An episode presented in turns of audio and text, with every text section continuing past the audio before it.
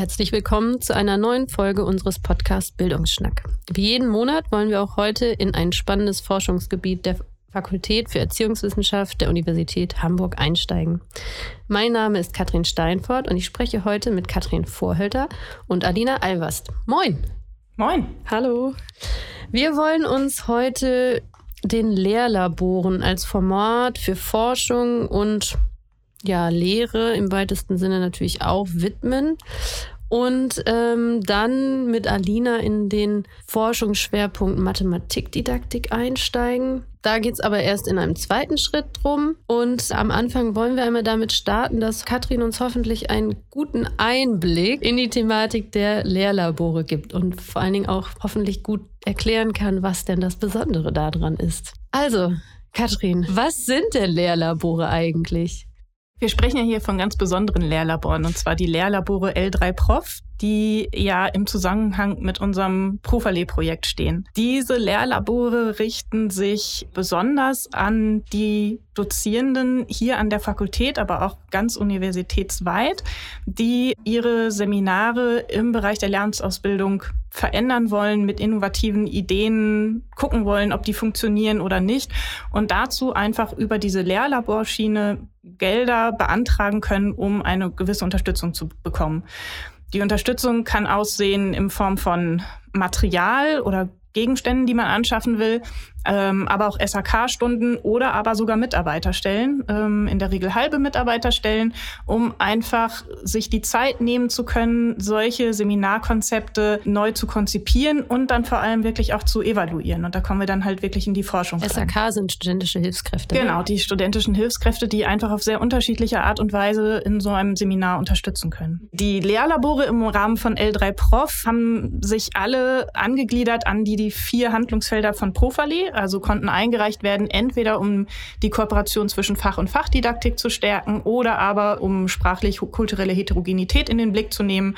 Die Inklusion war mit einem Schwerpunkt oder die phasenübergreifende Kooperation, also die mit dem Landesinstitut beziehungsweise auch mit Lehrkräften direkt.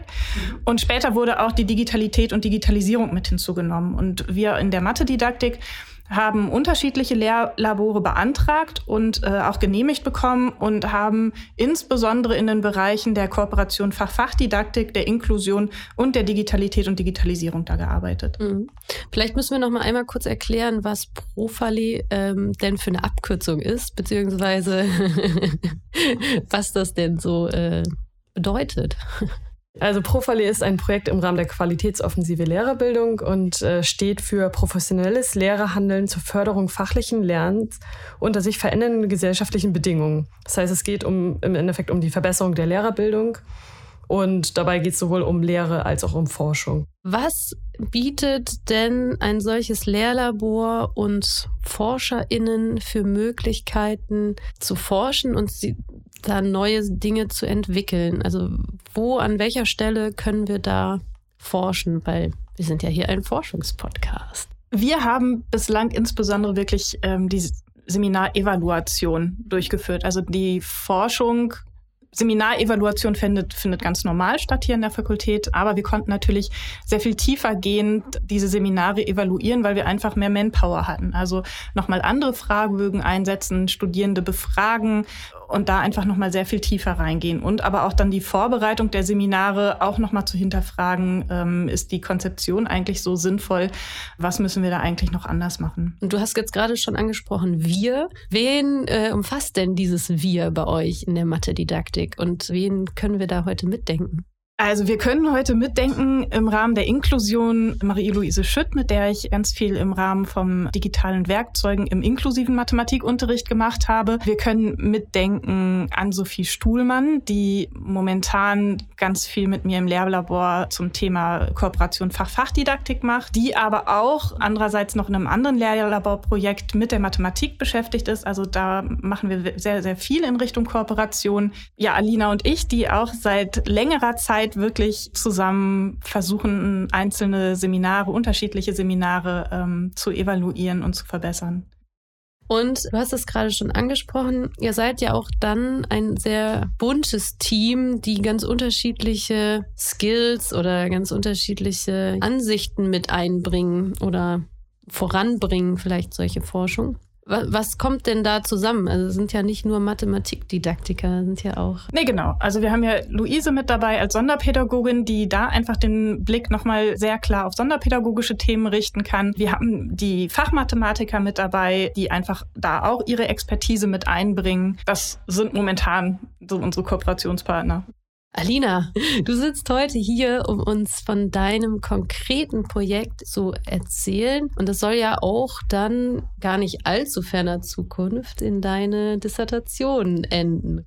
Welche Inhalte beforschst du da im Rahmen dieses Lehrlabors und was, worum geht es bei deiner Dis? Also das Lehrlabor war sozusagen der Ausgangspunkt, würde ich sagen, für meine DIS. Wir haben im Rahmen des Lehrlabors am Anfang Videos eingesetzt und eine Vielzahl von ja auch Schülerlösungen, Plakaten, ähnlichen um zu fördern. Wir nennen das professionelle Unterrichtswahrnehmung auch. Das heißt, wie nimmt man in einer komplexen Unterrichtssituation, in der sehr, sehr viel gleichzeitig passiert, die relevanten Details wahr und interpretiert die auch dementsprechend, um dann zu einer sinnvollen Handlung zu kommen. Und im Rahmen des Lehrlabors haben wir angefangen, ganz viele Videos halt im Seminar einzusetzen. Das war dann mit Katrin zusammen. Und in meinem Dissertationsprojekt beschäftige ich mich jetzt damit, wie sich diese professionelle Unterrichtswahrnehmung beim mathematischen Modellieren entwickelt. Beim mathematischen was? Beim mathematischen Modellieren. Das Seminar von Katrin ging ums mathematische Modellieren. Das heißt, um bestimmte Aufgaben, die sehr realitätsnah sind, die sehr offen sind und dadurch auch eine Vielzahl von Lösungen oft ermöglichen und ja, eine sehr komplexe Unterrichtssituation auch hervorrufen können dadurch in dem vielleicht nicht unbedingt alles planbar ist, weil Schüler auf Lösungen kommen, die gar nicht unbedingt vorher angedacht waren, aber trotzdem vielleicht sinnvoll sind in dem Moment. Das heißt, es ist ja eine Situation, in der die potenziellen LehrerInnen erstmal in einer Situation sind, die sie nicht ganz so gut planen können und die auch vielleicht ein bisschen ja, ungewiss oder ein bisschen herausfordernd ist, richtig? Genau, und deswegen haben wir halt versucht, mit Hilfe von Videos, dass diese Fähigkeit etwas zu trainieren, weil generell immer in Schulen zu gehen ja schon ein deutlich höherer Aufwand ist. Und dann haben wir Videos aus verschiedensten Projekten, zum Beispiel aus einem Projekt von Katrin oder auch gestellte Videos eingesetzt im Seminar selbst, um diese Kompetenz dann stärken zu können. Und wie hast du das Ganze dann beforscht? Also was hast du eingesetzt, um zu gucken, mhm. ob das was bei den Studierenden gebracht hat. Genau, also um zu sehen, ob sich Entwicklungsfortschritte zeigen, musste ich zunächst ein Instrument entwickeln, was zu Beginn des Seminars und am Ende des Seminars eingesetzt wurde. Und für dieses Instrument habe ich gestellte Videos erstellt zunächst. Einfach aus dem Grund, dass gestellte Videos sehr viele Informationen auf einmal enthalten können und auch genau die Informationen, die wir wollten in dem Moment. Und dazu mussten dann noch offene Fragen entwickelt werden. Die fragen dann zum Beispiel nach, welche Schwierigkeiten nimmst du in dieser Stelle wahr? Und dieses Instrument wurde dann ja in einigen Schritten immer wieder weiterentwickelt und am Ende dann im Seminar vorher und nachher eingesetzt. Das heißt, du hättest oder hattest einen Fragebogen oder ein irgendwas, was sie ankreuzen mussten. Also ich kann mir jetzt gerade noch nicht so ganz vorstellen, wie die Situation aussieht, in die du die Studierenden mhm. geschickt hast. Also du hast dieses Instrument dieser Vignetten, dieser Unterrichtsvignetten, würde ich sagen. Und du hast sie vorher, nachher befragt oder du hast sie währenddessen beobachtet. So ganz kann ich mir das noch nicht vorstellen, wie das aussieht. Ja, also die Studierenden haben zunächst einmal ein paar Informationen über die Situation bekommen, die sie in einem Video gesehen haben. Also zum Beispiel, es geht um eine neunte Klasse und die haben gerade eine Modellierungsaufgabe bekommen zum ersten Mal. Und solche Hintergrundinformationen wurden kurz geliefert. Und dann haben die Studierenden am Computer oder am iPad, die sich dieses Video einmal angucken können und im Nachgang dann auch digital einen Fragebogen beantwortet. Nicht mit Ankreuzfragen, sondern mit offenen Fragen, wo man einfach einen Text zu schreiben konnte dann. Genau, und da gab es dann zwei kurze Videos, die man sich dann einmal, also erst das Video angeguckt, dann konnte man die Fragen beantworten und dann das zweite Video und dazu wieder die Fragen beantworten. Damit man nicht direkt nach dem Seminar wieder den gleichen Test durchführt, so gut daran erinnert, haben wir versucht, die, sag ich mal, Schauspieler etwas durchzutauschen. Also der Inhalt ist immer noch der gleiche, aber es, verschiedene Schülerinnen spielen jetzt diese Rollen. Okay, ich glaube, das habe ich verstanden. Gibt es denn schon Ergebnisse aus deiner Forschung, die du uns vielleicht erzählen kannst? Ja, also ich glaube, die erste Erkenntnis, die man gewinnen kann, ist, dass so eine Entwicklung man nicht einfach auf einer einfachen Skala von man ist deutlich besser geworden oder ein bisschen besser, also die kann man nicht einfach nach gut, schlecht und so weiter sortieren, sondern das ist schon deutlich differenzierter, wie sich Studierende in dieser Hinsicht entwickeln. Zum Beispiel ein Entwicklungsschritt, den ich nachvollziehen konnte, ist, dass Studierende vielleicht am Anfang Schüler, also es ist eine Schülergruppe zu sehen und dass sie immer von dieser Gruppe sprechen. Und am Ende des Seminars kommt oft hinzu, dass der Fokus mehr auf einzelnen Schülern liegt, dass die differenzierter betrachtet werden, diese Schüler. Ja, ein weiterer Entwicklungsschritt könnte auch sein, zum Beispiel, dass man vorher ja nur eine geringe Anzahl an Schwierigkeiten wahrgenommen hat, dann am Ende eine deutlich höhere Anzahl. Also da gibt es ganz, ganz viele verschiedene Entwicklungen, die da stattfinden können und nicht, sage ich mal, die eine Entwicklung. Also könntest du ketzerisch gefragt nicht sagen, dass die jetzt in ihrer professionellen Wahrnehmung besser geworden sind, sondern eher in Nuancen?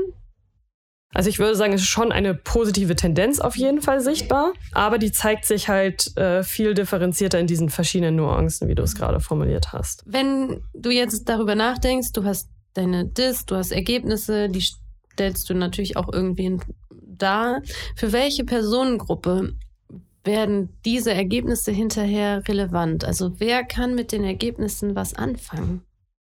Naja, alle, die irgendwie sich im Bereich der Lehrerbildung befinden, würde ich sagen. Also die, diejenigen, die jetzt irgendwie an der Universität arbeiten und ähm, hier Seminare durchführen, weil das etwas ist, was man ja eigentlich schon recht früh auf jeden Fall fördern könnte. Mhm.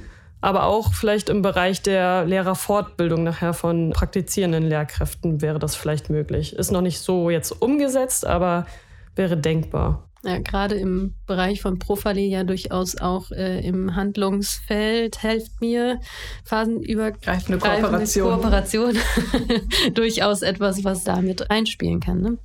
Beschränkt sich das, würdest du sagen, auf Mathe, also Mathematik? Weil, also, wenn ich das jetzt so richtig verstanden habe, Molierungsaufgaben sind ja schon etwas Mathematik Mathematik-Immanentes. Da musst du, du vielleicht reingerätschen. Muss ich jetzt, oder können das nur Mathematikdidaktiker oder Leute, die sich Mathematik beschäftigen, von deinen Ergebnissen profitieren? Oder gibt es eine Situation, wo du dir vorstellen kannst, das wäre auch übertragbar auf andere? Naja, es gibt die Forschung zur professionellen Unterrichtswahrnehmung auch in allen anderen Bereichen. Das beschränkt sich überhaupt nicht auf Mathematikdidaktik oder auf Mathematik. Meine Ergebnisse jetzt zu verallgemeinern ist vielleicht schwierig, weil die jetzt mit einer bestimmten Personengruppe ist, in einem, zu, in einem bestimmten Setting stattgefunden hat. Aber generell äh, professionelle Unterrichtswahrnehmung mit Videos zu fördern, ist natürlich auch in anderen Bereichen möglich. Und auch dazu gibt es hier an der Fakultät auch Forschung. Das, was Alina gerade angesprochen hat, die professionelle Unterrichtswahrnehmung, ist ja in Profale in vielfältiger Weise beforscht worden, und zwar im Rahmen dieses Konzept des PID-Modells von Blömecke, was einfach die professionelle Unterrichtswahrnehmung als eine Facette mit drin hat und versucht zu erklären, wie es zu einem bestimmten beobachtbaren Verhalten kommt. Von daher gab es viel Forschung in der Physikdidaktik, in der Deutschdidaktik und so weiter und so fort hier an der Fakultät. Und wenn wir uns das so ein bisschen überlegen, auf deine Frage eben, wer kann eigentlich davon profitieren, haben wir ja nicht nur die professionelle Unterrichtswahrnehmung, sondern wir haben in diesem Modell auch die Dispositionen, sprich das Fachwissen, das fachdidaktische Wissen, was dazu dazu beiträgt, beitragen soll, dass Situationen entsprechend wahrgenommen werden und auch interpretiert werden können. Von daher würde ich dann nochmal den größeren Bogen schlagen wollen und sagen, dass die Resultate, die Alina erzielt hat, auf jeden Fall übertragbar sind für andere Fächer und aber auch diesen Rückschritt nochmal machen müssen im Sinne von, was müssen wir, was können wir Studierenden eigentlich noch mit auf den Weg geben, um diese Situationen sinnvoll interpretieren zu können, aber auch inwiefern müssen wir diese situationsspezifischen Fähigkeiten, diese Wahrnehmungsfähigkeiten hier auch wirklich schon in der Universität anstoßen, nicht erst im Referendariat, weil wir ja wissen, dass dieser Transferprozess, also die Anwendung von dem fachdidaktischen Wissen um Fachwissen nicht automatisch passiert, mhm. sondern diese Prozesse anzustoßen, wie die in Unterrichtsprozessen genutzt werden können, das können wir hier an der Universität auf jeden Fall auch leisten und da auch dazu hat es schon diverse ähm, Forschungsprojekte im Rahmen von Profale gegeben. Das Forschungsprojekt des Monats von Dezember für alle Interessierte. Hat sich auch schon mit Textvignetten allerdings dann in der Deutschdidaktik äh, beschäftigt. Also da kann man auch nochmal nachschauen, äh, was es denn da auch schon äh, gegeben hat. Gibt es vielleicht einen Moment in deiner Forschung, wo du sagst, boah, das war wirklich echt schwierig, aber dass ich das geschafft habe, das hat meine Forschung oder mich persönlich vorangebracht? Mm, also nicht vielleicht nicht so der schwierige Moment, aber eine Herausforderung würde ich sagen, ist immer, dass man genug Personen findet, die an so einer Forschung teilnehmen und die auch so einen Fragebogen oder Instrument erstmal gewissenhaft ausfüllen, die da bereit sind, da mitzumachen. Und so am Ende, wenn man jetzt zwei Semestern oder zwei Seminaren oder drei Seminaren endlich alle Daten zusammen hat, ist das schon eine große Erleichterung auch etwas, wo man erstmal durchatmen kann und sich eigentlich den äh, Urlaub verdient hat, über den wir vorhin gesprochen haben. Welche persönliche Motivation steckt bei euch beiden vielleicht auch dahinter, euch mit dieser Art der Lehre, mit diesem professionellen Wahrnehmen von Studierenden zu beschäftigen? Ich würde sagen, mit dem Thema mathematisches Modellieren habe ich mich jetzt auch schon im Studium länger beschäftigt, weil ich da auch im Zuge meiner Masterarbeit schon zugeforscht habe. Und ich finde es einfach super schön, wenn man sich auch in der Mathematik nicht nur mit kalkülorientierten Aufgaben äh, befasst, sondern auch realitätsnahe Aufgaben nutzt, die dann irgendwie ein bisschen mehr den Blick auf die Welt verändern, dass man eher mit so einer mathematischen Brille durch die Welt laufen kann. Und ja, ähnlich zur professionellen Unterrichtswahrnehmung finde ich es sehr interessant, dass einfach verschiedene Leute mit sehr verschiedenem Hintergrundwissen Situationen, die genau gleich sind, komplett anders interpretieren können. Und dass da ja auch eine Chance drin liegt, wenn man ausreichendes Fachwissen mitbringt zum Beispiel oder sich auch in dieser professionellen Unterrichtswahrnehmung schult, ja, Situationen ganz anders wahrnehmen kann dann in dem Moment. Und fällt mir jetzt gerade nur noch mal so zum Nachhaken ein, weil du es gerade sagtest, dass da ja ganz unterschiedliche Erfahrungshintergründe bei den Studierenden auch da sind. Habt ihr das irgendwie erfasst oder gibt es da irgendwie eine Idee davon, dass man sie clustern kann oder in Gruppen einteilen kann? Also ganz platt gesagt, diejenigen, die einen tollen Mathematikunterricht früher erlebt haben, die nehmen solche Situationen anders wahr als welche, die einen schlechten Mathematikunterricht hatten. Oder also gibt es da Gruppen von Erfahrungswissen? Und wenn nicht, na, dann nicht. Das war einfach wirklich gerade eine spontane Idee. also bezogen auf das Seminar, was Anlina hier mehrfach angesprochen hat, würde ich sagen, wir hatten da ja Studierende aus allen Lehrämtern drin. Also das heißt, wir hatten das alte Prise-Lehramt, also Grundschul- und Sekundarstufenlehrämtler drin. Wir hatten Gymnasiallehrkräfte, Berufsschullehrer, Sonderpädagogik-Studierende mit drin. Also wirklich alle Lehramtstypen vorhanden. Und ich fand schon, das ist aber reines Erfahrungswissen, das haben wir jetzt nicht irgendwie groß erhoben erhoben, dass man bei unterschiedlichen Studierenden unterschiedliche Foki feststellen konnte. Also einige, die von sich aus schon immer sehr auf individuelle Prozesse bei Schülerinnen und Schülern geguckt haben, andere, die sehr viel mehr auf den mathematischen Gehalt der Aussagen geachtet haben. Und so hat, glaube ich, schon jeder Studierende so seinen eigenen Fokus. Da müsste man jetzt aber nochmal eine andere Forschung drauf ansetzen und die wird auch gerade durchgeführt, gerade im neuen Grundschullehramt. Was ist eigentlich das Berufsrollenverständnis der neuen Grundschullehramtsstudierenden hier. Deine persönliche Motivation interessiert uns natürlich auch. Wo kommt das her, dass du dich mit dieser Forschung beschäftigen magst? Ich würde gar nicht sagen, da kommt es her, aber was mich momentan antreibt, ist, ich habe drei Kinder. Und ich nehme wahr, dass in den Klassen meiner Kinder, die haben durchaus alle sehr gute Lehrer erwischt, aber es gibt auch durchaus Lehrkräfte, wo ich sagen würde, die könnten noch ein bisschen an ihrer professionellen Unterrichtswahrnehmung arbeiten. Also, dass vielfach doch in Kategorien gesteckt wird, dass nicht geguckt wird, was will denn dieses Kind oder der Jugendliche mir mit dieser Aussage vielleicht sagen, was meint er, könnte das nicht vielleicht doch richtig sein, ohne dass ich das jetzt gleich verstehe. Und dieses auf den individuellen individuellen Schüler oder die Schülerin zu achten, zu gucken, was meint die eigentlich? Und so zu einer individuellen Förderung, ohne eine komplette Individualisierung zu haben, aber da wirklich auf die individuellen Gedankenprozesse der Schülerinnen und Schüler achten zu können. Das ist das, was ich finde, was auch immer wichtiger wird und was mich eigentlich antreibt, da auch nochmal weiter zu forschen. Und Alina hat gerade das Modellieren erwähnt. Du sagtest es ja auch, das sind Prozesse, die halt nicht so gut antizipierbar sind, weil einfach unterschiedliche Lösungswege möglich sind. Und je höher wir in den Klassenstufen kommen, desto höher, desto vielfältiger können auch die Ansätze sein. Und da immer per se zu wissen, ist dieser Ansatz jetzt eigentlich zielführend, ist die, ist das dahinterliegende Modell eigentlich korrekt, das ist eine extreme Herausforderung. Und da wird dann halt auch wieder das Fachwissen plötzlich ganz relevant. Und das finde ich dann spannend als, als Dozierende, da einfach mitzukriegen, wie die Studierenden schon mitkriegen, dass plötzlich da dann das Fachwissen wirklich auch wieder relevant wird, weil gerade in der Mathematik ja viele den Eindruck haben, naja, das, was ich hier in der Uni, in der Fachmathematik lerne, das brauche ich für die Schule gar nicht. Aber das wird an den Stellen dann halt wirklich wieder wichtig. Ich finde das gerade sehr spannend, weil unser letzter Podcast mit Julia Schwanewedel war ja auch zum Thema Begabung finden, erkennen, fördern. Und das kommt ja auch da so ein bisschen mit rein, dass wir oftmals bei Schülerinnen und Schülern gar nicht unbedingt auf den Einzelnen schauen, wo hat der seine Begabung, wo hat der vielleicht Recht in dem, was er sagt, weil es nach seinen Gedanken richtig ist oder in seinem Gedanken so passt. Also, um da nochmal kurz einzusteigen, ja, also ich arbeite jetzt seit einigen Jahren bei uns hier an der Uni, in den Uni-Zirkeln Prima und Prisma mit mhm. und da einfach mitzukriegen, wie die Schülerinnen und Schüler hierher kommen und sagen, endlich versteht mich mal jemand. Das ist jedes Mal wieder faszinierend zu hören, aber auch traurig. Also da auch wieder die Motivation, eigentlich müssten die Le Regelschullehrkräfte das auch können.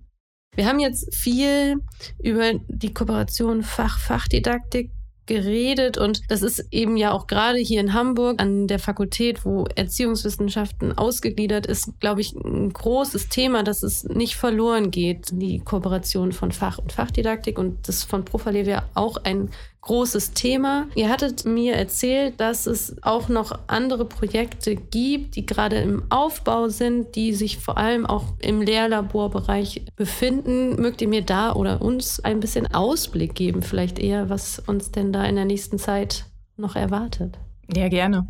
Das ist insbesondere das Projekt mit Ann-Sophie Stuhlmann, das ich da gerade mit durchführe, wo wir versucht haben, ein Modellierungsfachseminar, also wo die Studierenden in der Fachmathematik selbst auf ihrem Niveau Modellierungsaufgaben bearbeiten sollten, die aber einen expliziten stochastischen Inhalt hatten, also in die Wahrscheinlichkeitsrechnung ging, für Nicht-Mathematik das zu versuchen auszudrücken. Und äh, diese Studierenden, die da teilgenommen haben, haben alle das Angebot bekommen, ein fachdidaktisches Seminar zur Stochastik zu belegen. Das wird halt gerade durchgeführt und soll halt auch evaluiert werden, inwiefern die Erfahrungen, die in diesem fachmathematischen Seminar gemacht wurden, genutzt werden konnten im fachdidaktischen Seminar. Denn das Ziel ist es, diese Aufgaben, die in dem fachmathematischen Seminar bearbeitet wurden, dahin dahingehend auch zu hinterfragen und quasi klein zu brechen, sodass sie auch in der Schule einsetzbar sind. Dann auch für Klasse 8 bis 10 irgendwie. Also wir können nicht ganz unten anfangen, aber wirklich runterzubrechen zu gucken, was ist eigentlich das Potenzial, was steckt dahinter, was sind die Kernaussagen